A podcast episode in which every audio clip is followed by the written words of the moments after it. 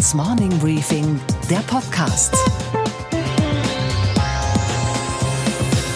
Einen schönen guten Morgen allerseits. Mein Name ist Gabor Steingart und wir starten jetzt gemeinsam in diesen neuen Tag. Heute ist Mittwoch, der 27. März.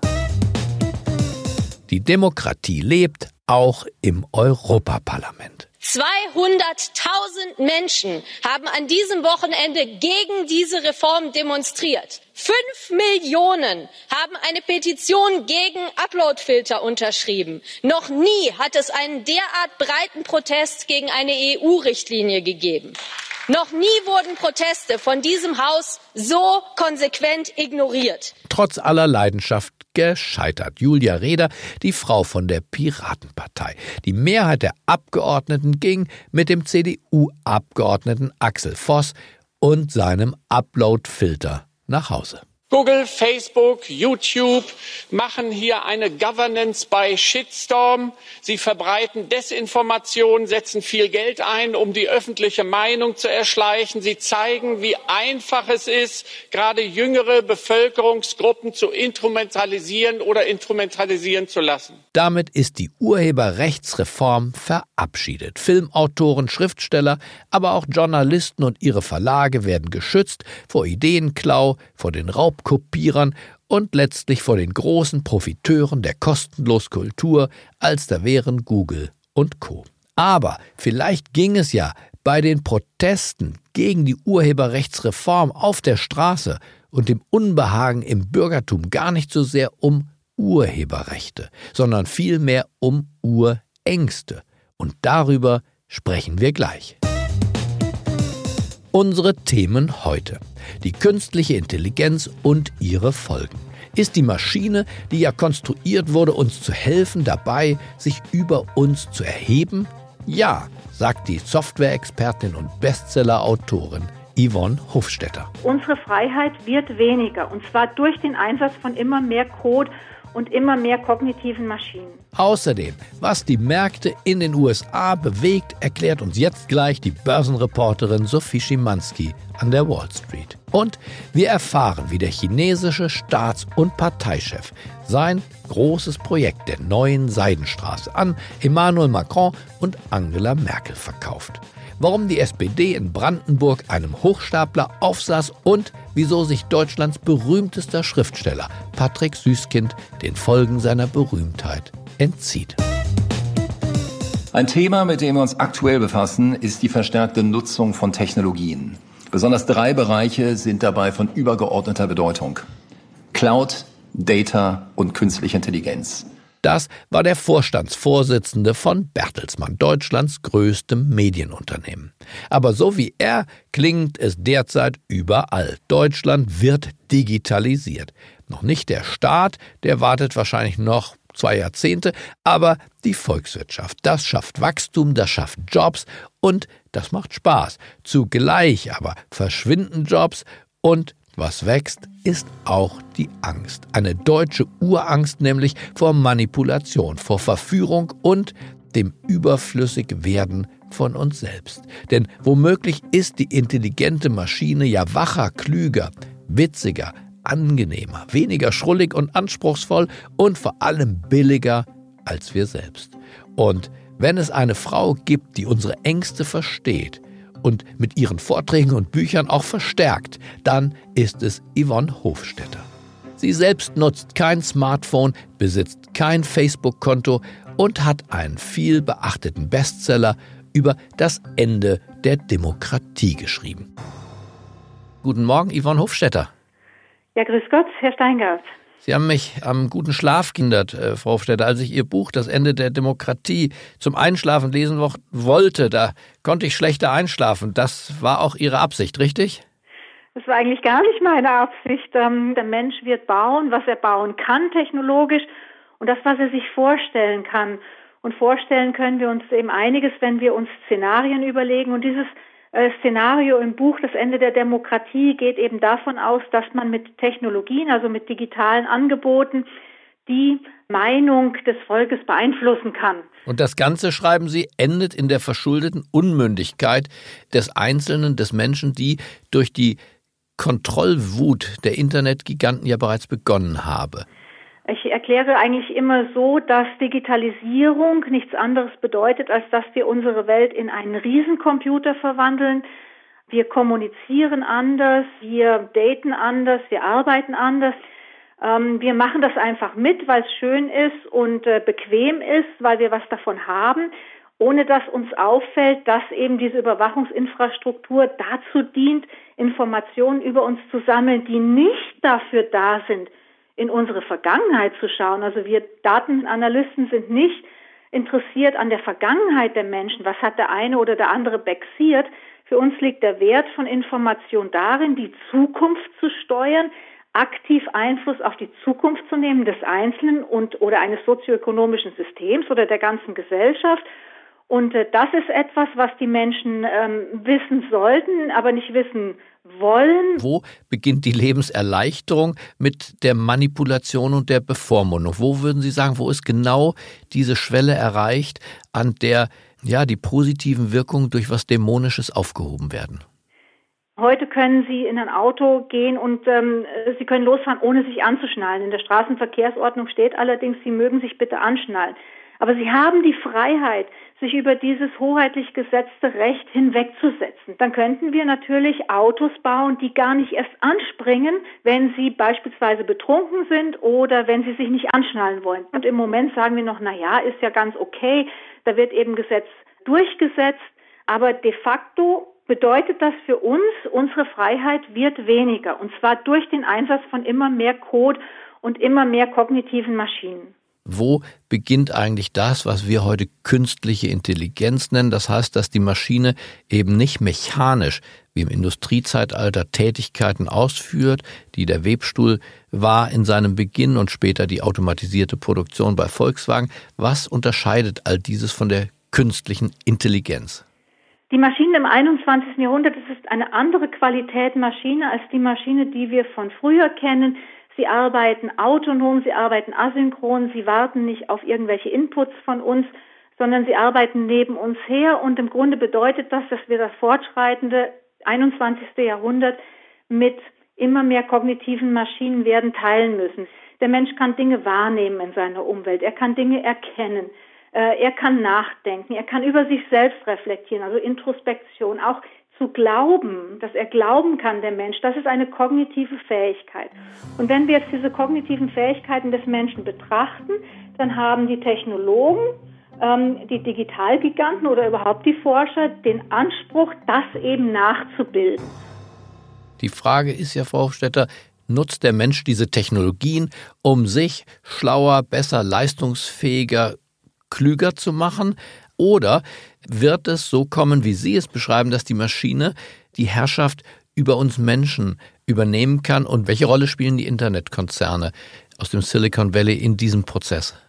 Von einem anderen Unternehmen aus New York, es heißt X.AI, habe ich folgende Ansage gelesen. Es ist also ein Unternehmen, das künstliche Intelligenz für die Tagesplanung äh, baut. Der CEO hat folgenden Satz gesagt. Künstliche Intelligenz soll dafür genutzt werden, die Menschen umzuprogrammieren, damit sie sich besser benehmen.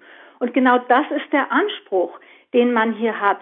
Es sind eigentlich im letzten nicht die Maschinen, sondern die Menschen, die dahinter stehen, die den Anspruch haben, über andere Menschen, also über uns, die Bürger, die Konsumenten, Macht auszuüben. Und da werden eben diese Technologien instrumentalisiert und sie werden instrumentell eingesetzt, Macht auszuüben, politische Macht auszuüben oder militärische Gewalt auszuüben mit bestimmten Begleitideologien. Und die Begleitideologien der Technologiegiganten aus dem Silicon Valley sind ja ganz klar kapitalistisch. Sie wollen Geld verdienen.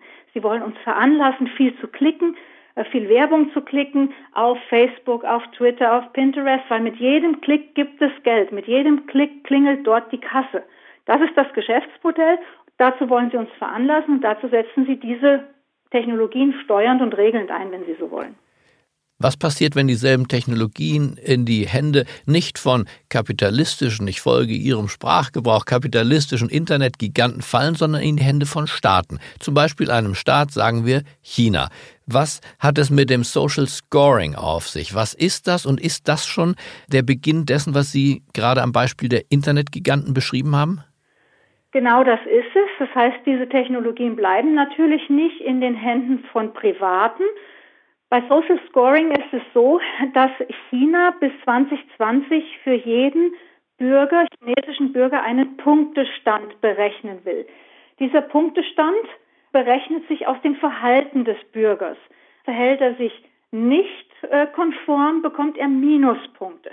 Und äh, jetzt geht es also so, dass Sie einerseits Verhalten zeigen online, das heißt, Sie, Sie können nachts beispielsweise surfen. Die Kommunikationsinfrastruktur, die wir haben, Internet und Co., ist ja auch gleichzeitig unsere Überwachungsinfrastruktur. Also nutzt der Staat diese Überwachungsinfrastruktur, sie zu überwachen und stellt fest, gut, also Frau Hofstetter surft nachts zwischen zwei und drei, die hat wahrscheinlich keine Arbeit, weil sonst könnte sie sich das nicht leisten. Dann müsste sie durchschlafen bis um sechs und dann erst aufstehen und zur Arbeitszeit surfen. Punktabzug. Über 1400 Punkte guter Bürger, unter 700 Punkte schlechter Bürger. Und das heißt, wer weniger Punkte hat als die, die der Staat für angemessen hat, bekommt was? Den schlechteren Job, keinen Kita-Platz oder vielleicht kommt er nicht mehr mit aufs Flugzeug, das äh, ohnehin voll besetzt ist?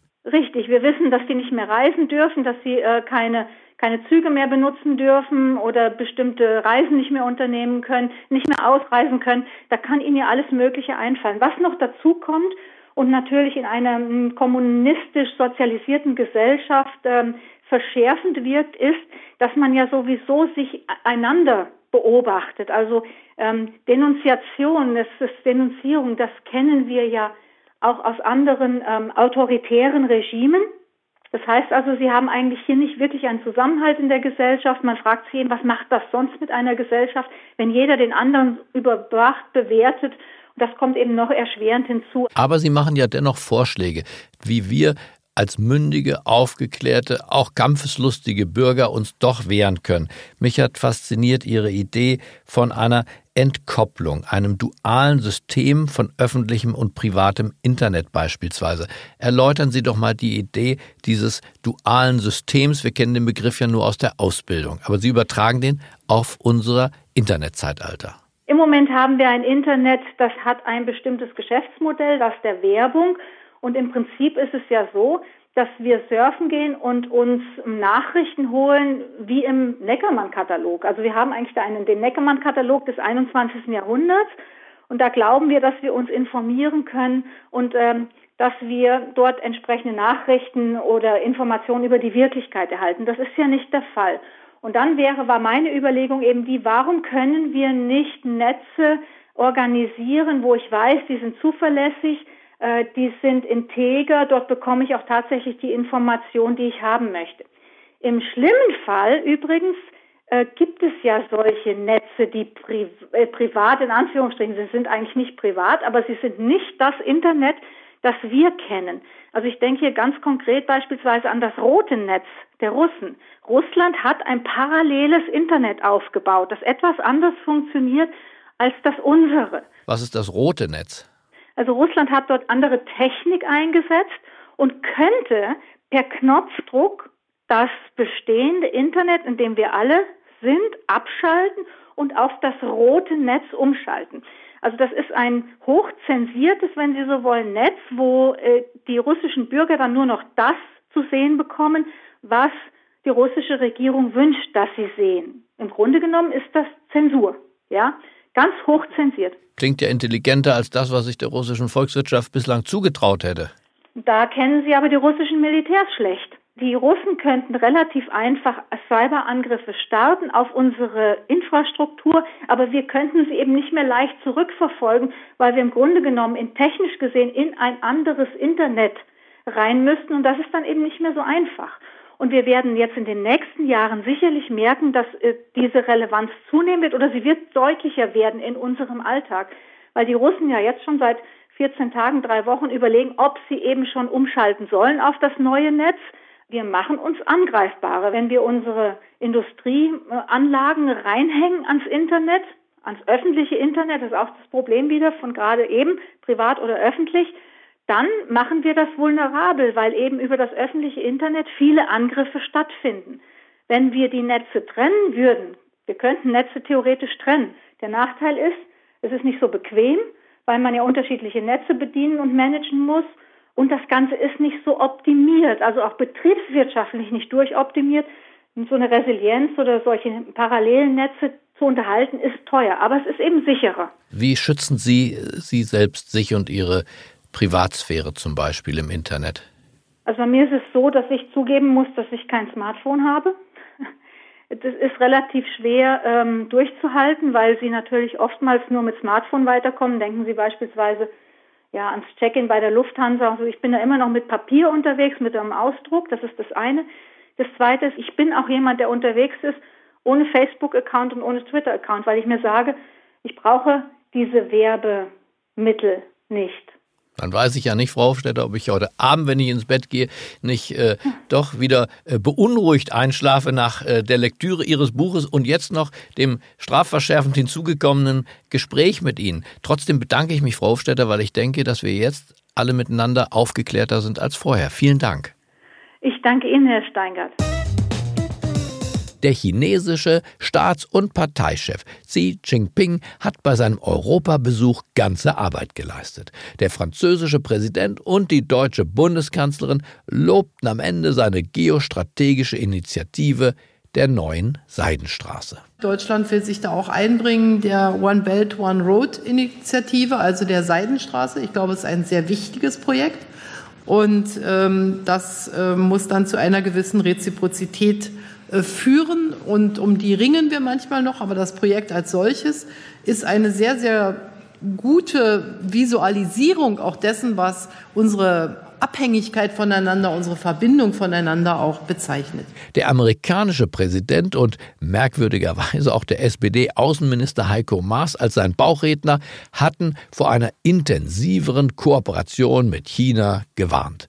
Angela Merkel, die ja um die Abhängigkeit der deutschen Exportwirtschaft vom chinesischen Markt weiß, versteht die Bedenken, aber teilt sie nicht. Sie will schon den von der EU-Kommission und aus Amerika kommenden Terminus von der strategischen Rivalität als Überschrift über die europäisch-chinesischen Beziehungen auf gar keinen Fall akzeptieren. Wir haben über die Begriffe strategische Partnerschaft und strategischen Wettbewerb oder Rivalität gesprochen und gesagt, wir müssen die sehr präzise definieren, damit es keine Missverständnisse gibt. Aber ähm, aus meiner Perspektive ist auch der Begriff des strategischen Wettbewerbs eine positive Konnotation, weil das heißt, jeder muss sich anstrengen, in diesem Wettbewerb auch seine Fähigkeiten und Leistungen einzubringen. Und dann machte sie nach dem Treffen mit dem chinesischen Staats- und Parteichef deutlich, dass sie sich auf gar keinen Fall aus der Globalisierung verabschieden oder auch nur von der asiatischen Welt abwenden will.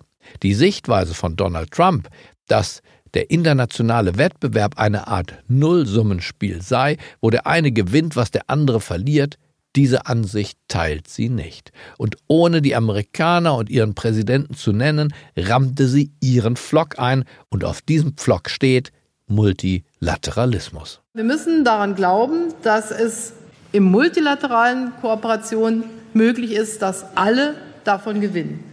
Multilaterale Kooperation geht nicht, wenn jeder Vorteil des einen zum Nachteil des anderen wird. Und das haben wir ja an verschiedenen Stellen auch erlebt. Und deshalb bin ich der Überzeugung, es lohnt sich, dafür zu kämpfen.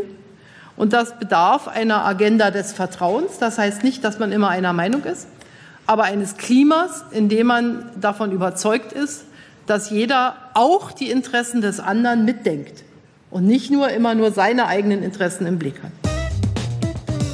Das war ein richtig guter Tag für Markus Braun, den Vorstandsvorsitzenden von Wirecard. Denn der Aktienkurs seines Unternehmens hat einen Sprung um knapp 30 Prozent hingelegt auf 125 Euro pro Aktie.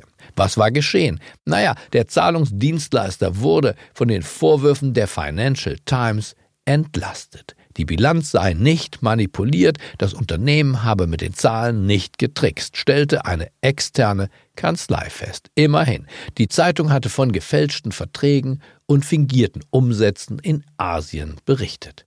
Wirecard-Chef Markus Braun darf sich also bestätigt fühlen, hat er doch die Vorwürfe und auch den anschließenden Absturz der Wirecard-Aktie im Interview hier im Morning Briefing Podcast mit folgenden Worten lässig abgetan. Die Volatilitäten haben keinerlei fundamentalen Grund.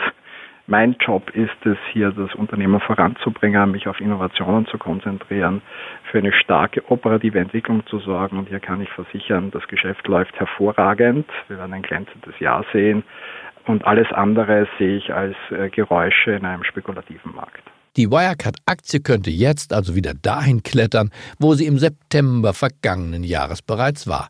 Sagt nicht Gabor Steingart, sagt Analyst Andreas Lipko von der Commerzbank. Jetzt geht man eben zurück, jetzt ist die Sachlage zumindest dahingehend schon mal etwas klarer und man geht sozusagen ins Alltagsgeschäft über und hofft eben darauf, dass das Geschäft weiterhin so gut laufen wird, wie es in den letzten Jahren für das Unternehmen dann auch so war. Aber wie wir die Kollegen von der Financial Times in London kennen, die sind auch sportlich. Das Gefühl sagt einem, die Wirecard-Story geht weiter, Fortsetzung folgt. Und was war heute Nacht an der Wall Street los? Und wir schauen an die Wall Street in New York. Einen schönen guten Morgen, Sophie Schimanski. Guten Morgen nach Deutschland, Gabor. Lass uns doch schnell auf Apple schauen. Wie ist denn an der Wall Street, also bei den Investoren, die Reaktion auf die gestern vorgestellten Streaming-Pläne ausgefallen? Also die Analysten waren sich nicht einig, wie so oft. Einige haben sich darin bestätigt gefühlt, dass Apple mehr auf Services jetzt setzt als auf Hardware. Aber ich denke, viele haben sich mehr Tiefe gewünscht, mehr Details, vor allem äh, zu Apple TV Plus.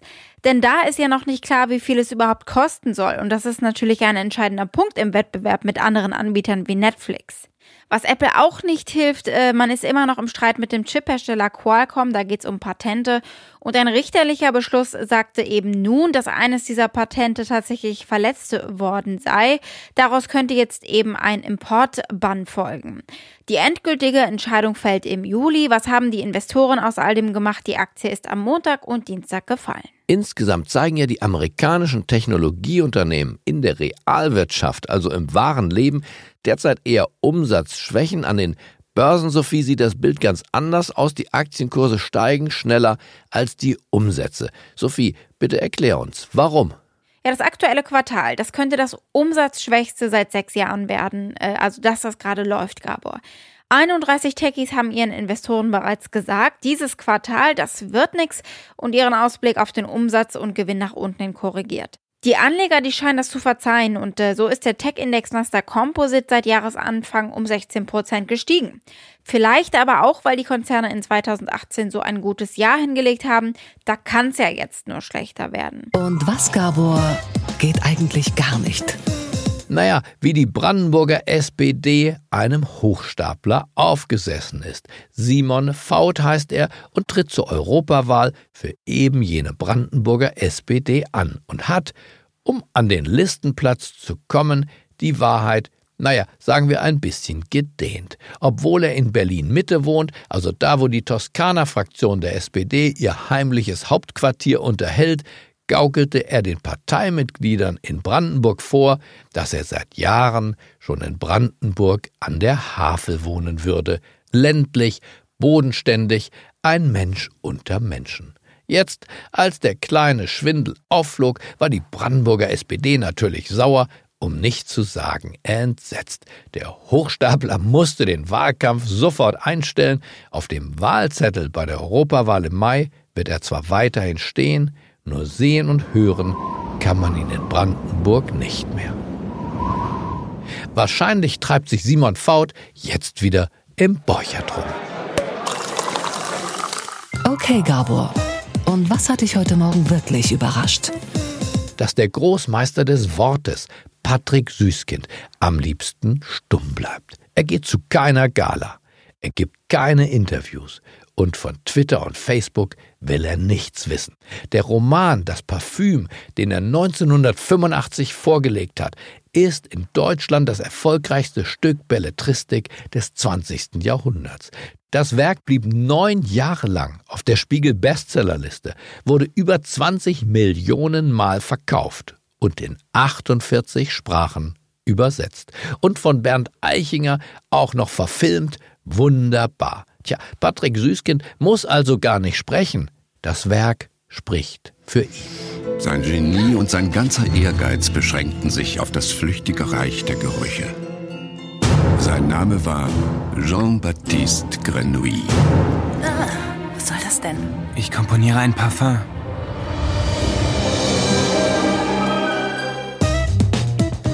Ich wünsche Ihnen einen gut gelaunten Start in diesen neuen Tag.